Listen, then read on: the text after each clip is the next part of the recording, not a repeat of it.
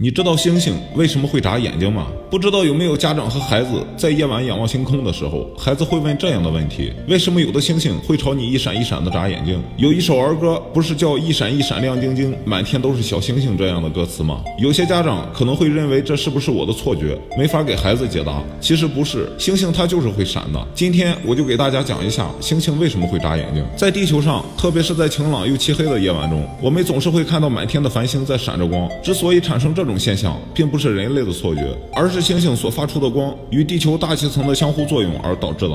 夏天的时候，我们经常会看到在地面的某处看到一些流动的东西，其实这是一股热流，这是因为温差大导致空气的折射率发生变化。由于地球周围大气层并不是完全均匀的，大气层的气流是不断流动的。星星在很久之前发出的光线到达地球之后，与地球的大气层发生了折射现象，亮度因此也会发生变化。这在一定程度上让星星发出的光产生。一闪一闪的现象，但是大气层是怎么影响星星眨眼的呢？